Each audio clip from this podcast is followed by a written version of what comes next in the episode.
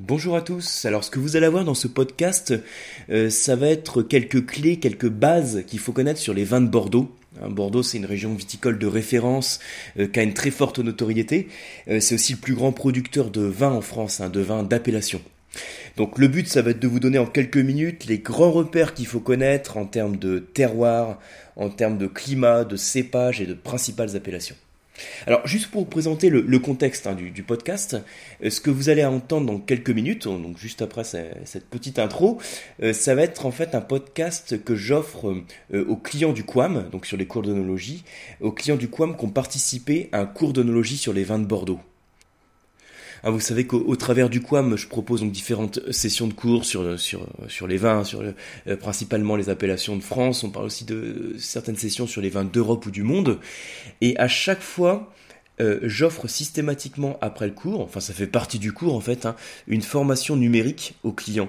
Alors c'est sous forme de PDF, euh, d'audio ou de vidéo.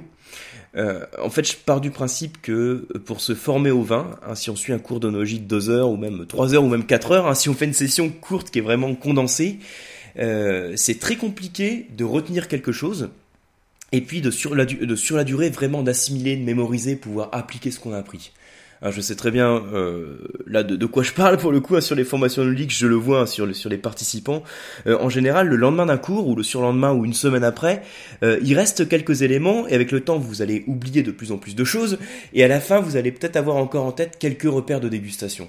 Donc, le principe, hein, je pense que le vin comme la plupart des sujets qui sont des sujets passion, des sujets qui sont si complexes, c'est des sujets sur lesquels il faut se former sur la durée donc régulièrement. Donc à chaque fois sur tous les cours, vous avez un petit compliment euh, qui est remis. Donc euh, voilà, comme je vous dis, un PDF, une forme, quelque chose d'audio ou de vidéo.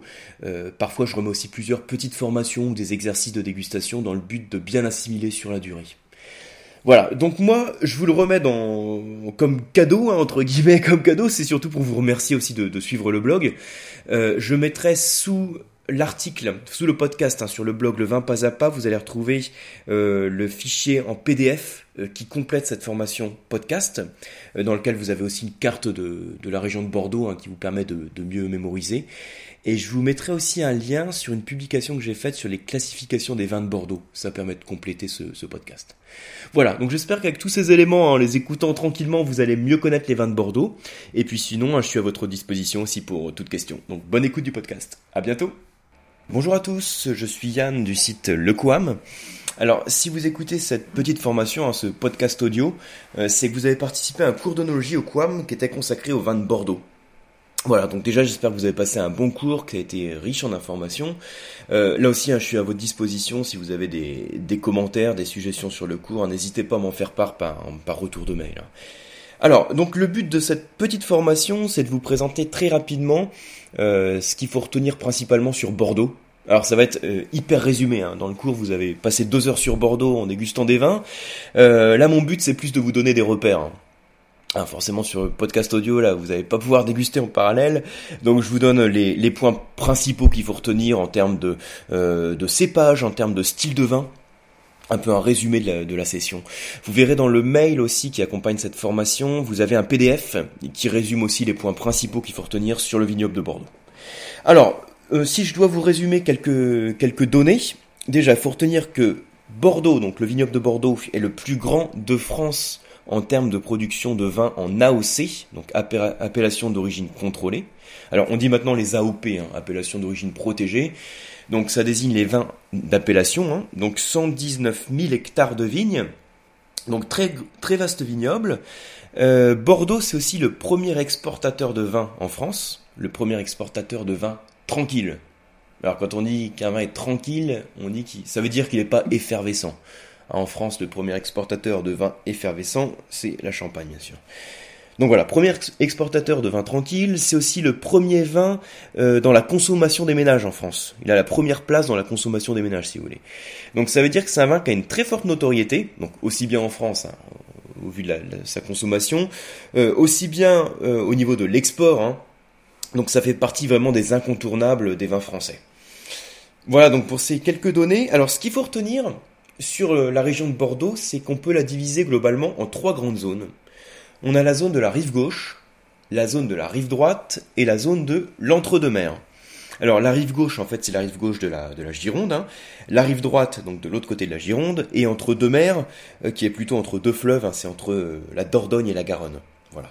Donc ces trois zones euh, sont bien distinctes en termes de style de vin. Vous allez voir qu'on va trouver donc des vins, donc en termes de terroir déjà, ça va être différent. En termes d'influence climatique, ça va être différent. En termes de choix de cépage, ça va être différent. Et donc en termes de style de vin, ça va être différent.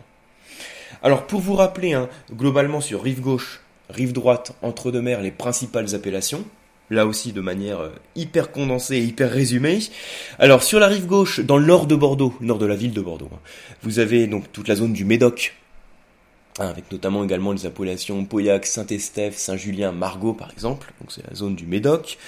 Et sous la ville de Bordeaux, donc au sud de Bordeaux, vous avez la zone des Pessac-Léognan, la zone des graves hein, en termes d'appellation aussi, et puis une zone dans laquelle on produit les vins liquoreux, hein, Barsac, Sauterne. Euh, j'en reparlerai un petit peu tout à l'heure. Donc voilà, rive gauche, Médoc, euh, Médoc, au Médoc, et puis euh, Grave et Pessac-Léognan.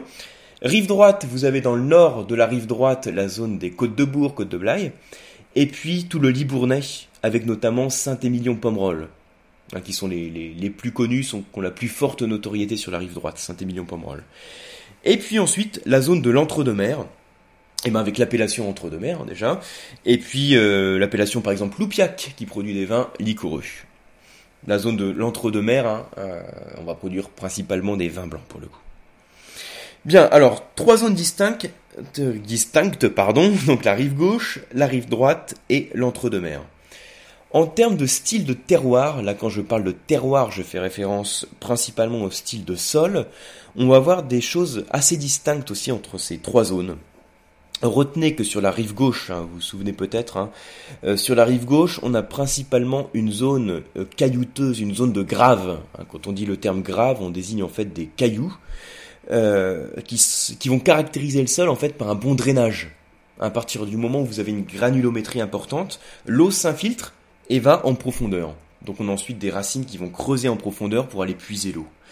Donc les graves vont permettre un bon drainage de l'eau, donc euh, un sol relativement sec hein, euh, en surface.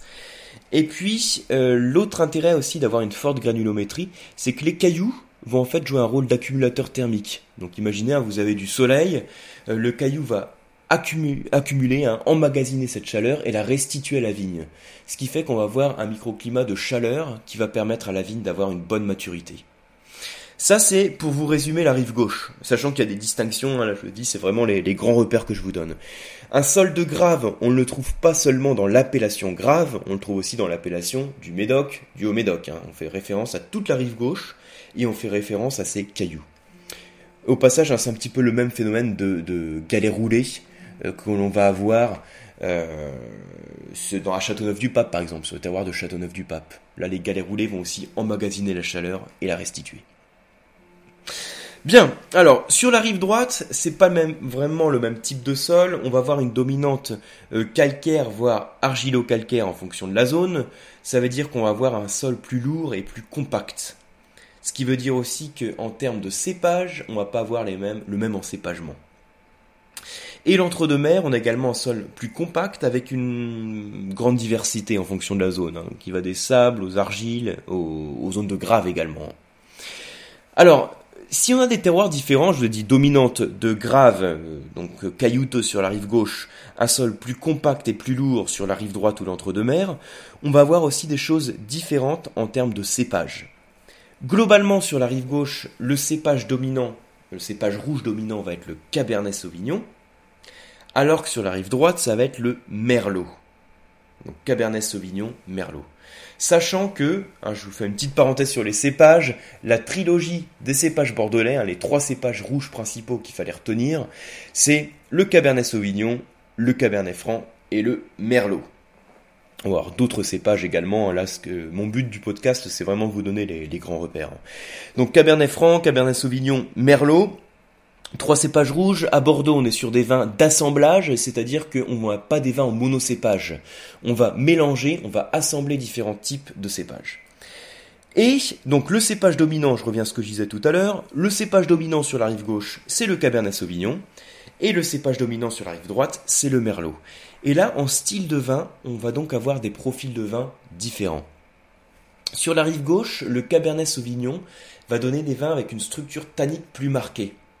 Alors je rappelle hein, en, 3 secondes et demie, les tanins, qu'est-ce que c'est? C'est une substance végétale qui est transmise euh, par la peau du raisin. Donc lors de la macération pour obtenir le vin rouge, hein, on met les peaux en contact avec le jus, ça transmet des pigments colorants et ça transmet des tanins. Et il se trouve que le Cabernet Sauvignon a un potentiel tannique important, et donc que les vins de la rive gauche vont avoir tendance, hein, surtout dans leur jeunesse, à avoir une structure tannique qui est très marquée, euh, un côté un petit peu astringent. Une belle fraîcheur, il y a une belle acidité aussi, mais les tanins sont très présents. Alors que sur la rive droite, le cépage Merlot va, donner des vins un peu plus fins, moins tanniques, un petit peu plus souples, plus fruités, parfois on dit aussi plus féminins, ce qui ne veut pas dire grand chose, hein. en gros ça veut dire... Euh, euh, euh, ont une structure tannique qui est moins présente, un côté un petit peu plus gourmand et fruité. Voilà. Là, c'est vraiment pour faire la distinction entre euh, l'apport qui est lié à ces cépages Cabernet Sauvignon et Merlot, dont l'encépagement, dont l'assemblage hein, va varier sur l'ensemble du vignoble bordelais, mais on va avoir une dominante plus importante sur la rive gauche pour le Cabernet Sauvignon et pour le Merlot sur la rive droite. Et donc, en termes de style de vin, la rive gauche va donner des vins un petit peu plus durs, plus puissants, plus tanniques que sur la rive droite où les vins vont être un peu plus fins. Un, Pauillac dans sa jeunesse, eh ben, vous avez une structure tannique qui est très marquée. Un Saint-Émilion dans sa jeunesse, on va voir un vin qui va être un petit peu plus fin parce que des tanins qui vont être moins marqués. Voilà donc les points principaux. Alors, euh, je vais quand même parler un peu du vin blanc, même si dans le Bordelais on fait en majorité du vin rouge. Donc, la zone de l'entre-deux-mer, euh, on va produire principalement du vin blanc à base des, cépages Sauvignon, Sémillon, Muscadelle. Donc ce sont des vins qui vont être secs, c'est-à-dire sans sucre, euh, vifs, très frais. Alors, je vais vous dire maintenant un, petit mot sur la zone des liquoreux. Hein, là, je vous ai vraiment survolé le vignoble en vous parlant de la rive gauche, la rive droite, l'entre-deux-mer, euh, l'encépagement principal, les types de terroirs et donc les styles de vin. Et il reste une petite zone euh, dans le sud de la ville de Bordeaux, donc sur la rive gauche et sur une partie de l'entre-deux-mers, qui va être dédiée à la production des vins liquoreux, avec des appellations comme Barsac, euh, Sauterne, Loupiac, Cadillac, Sainte-Croix-du-Mont. Alors pourquoi produit-on des vins liquoreux dans cette zone? Eh bien on a en fait des cépages qui vont être attaqués par un petit champignon donc c'est ce qu'on va appeler la pourriture noble. Hein. Ce champignon, on l'appelle le Botrytis cinerea. Le Botrytis cinerea. Donc, en fonction des conditions climatiques qu'on va retrouver dans cette zone, on va avoir donc une certaine humidité qui va permettre le développement du champignon, qui va implanter son mycélium juste sous la peau et qui va dessécher le champignon, le champignon, euh, le grain de raisin, pardon. Donc, il va le flétrir, l'assécher, et donc, s'il perd son eau, il va concentrer, il va se concentrer en arôme et en sucre. Et donc vous allez avoir sur votre pied de vigne des raisins qui vont être un petit peu desséchés, plus ou moins rôtis, hein, plus ou moins desséchés, et qui vont être concentrés en sucre. Là aussi, la concentration en sucre va varier en fonction du développement du champignon. Voilà, donc le Botrytis cinerea, on va ramasser ces champignons, ces champignons, euh, ces raisins, pardon, qui sont plutôt euh, flétris, on va les ramasser, on va les vendanger, on va les presser, on va en extraire un jus qui va être très concentré en sucre, et suite à la vinification, on va trouver, on va, avoir donc notre vin liquoreux. Donc voilà le processus de vinification des vins liquoreux de cette zone. Euh, au passage, hein, si vous allez dans d'autres régions viticoles, par exemple dans la Loire, dans la zone du Layon, en particulier sur les coteaux, Lyon, coteaux du Layon, coteaux de l'Aubance par exemple, vous avez des vins qui sont là aussi moelleux voire liquoreux, mais en général vous avez pas ou peu euh, de développement de pourriture noble. Ça va être plutôt de la vendange tardive, hein, donc, des raisins en surmaturité qui vont être concentrés en sucre. Euh, en gros, hein, dans la zone euh, de Barsac-Sauterne, on a vraiment un climat qui est très très adapté au développement du botrytis, hein, du botrytis cinerea, de la pourriture noble. Ce qui faisait d'ailleurs en passage dire euh, à John Wayne, hein, référence dans les buveurs de vin. Ici, le shérif s'appelle Ikem, l'or est le sauterne et le Rio Bravo le Ciron. Sachant que Ikem désigne le, cru, hein, le cru le plus célèbre qu'on a dans cette zone.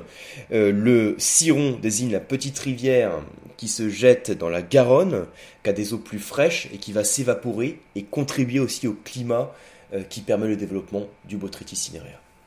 Donc voilà, en quelques secondes et demie, euh, là le but c'est vraiment de faire quelque chose de condensé. Donc je vous donne les grands repères très vite. Euh, vous les retrouvez dans le PDF.